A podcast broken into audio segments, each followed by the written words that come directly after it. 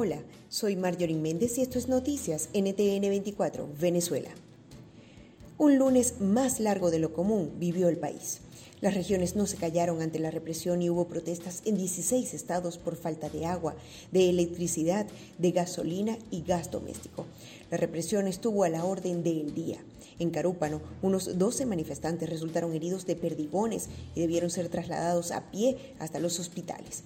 En Nueva Esparta, las personas atravesaron sus vehículos en las calles para evitar el paso, pues llevan hasta 25 días en una cola para surtir de gasolina.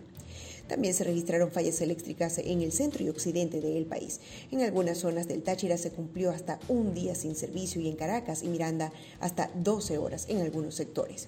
Mientras, las estaciones de servicio siguen paralizadas y las pocas que surten están rodeadas de kilométricas colas de vehículos y militares que no han logrado contener el descontento en varios estados. En Nueva Esparta se hizo viral el video de un abuelo que dijo unas palabras muy sentidas a un guardia que custodiaba una estación de servicio. Todo esto ocurre mientras sigue circulando información de que otros buques arribaron al país con combustible.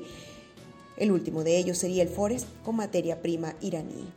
El régimen ha guardado silencio frente a las protestas, aunque en los estados los dirigentes chavistas envían audios intimidantes en un intento de frenar el hartazgo colectivo a través del miedo. La ONG Provea denunció además a través de un video que el régimen prepara cuadrillas civiles para contener las manifestaciones.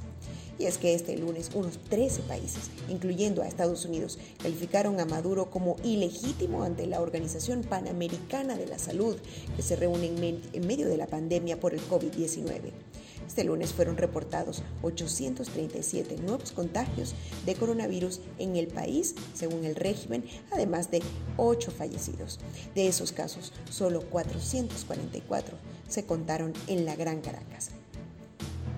Rufo Chacón, el niño, cuyos ojos fueron destrozados en medio de una protesta por falta de gas doméstico, asegura que él y su familia siguen siendo intimidados y amenazados por las autoridades. Su madre asegura que los policías que le causaron el irreversible daño reciben trato especial en la cárcel y que podrían quedar en libertad. Esto es Noticias NTN 24 Venezuela. Si quieres recibir este y otros boletines directamente, suscríbete a nuestro canal de Telegram NTN24VE. Recuerda que puedes encontrar este y otras informaciones a través del podcast que prefieras en tu plataforma favorita. Ha sido un gusto acompañarlos hasta aquí. Quien te habla Marjorie Méndez y en la edición El Azar Marín. Ya sabes, cuídate y cuida de los tuyos. Hasta pronto.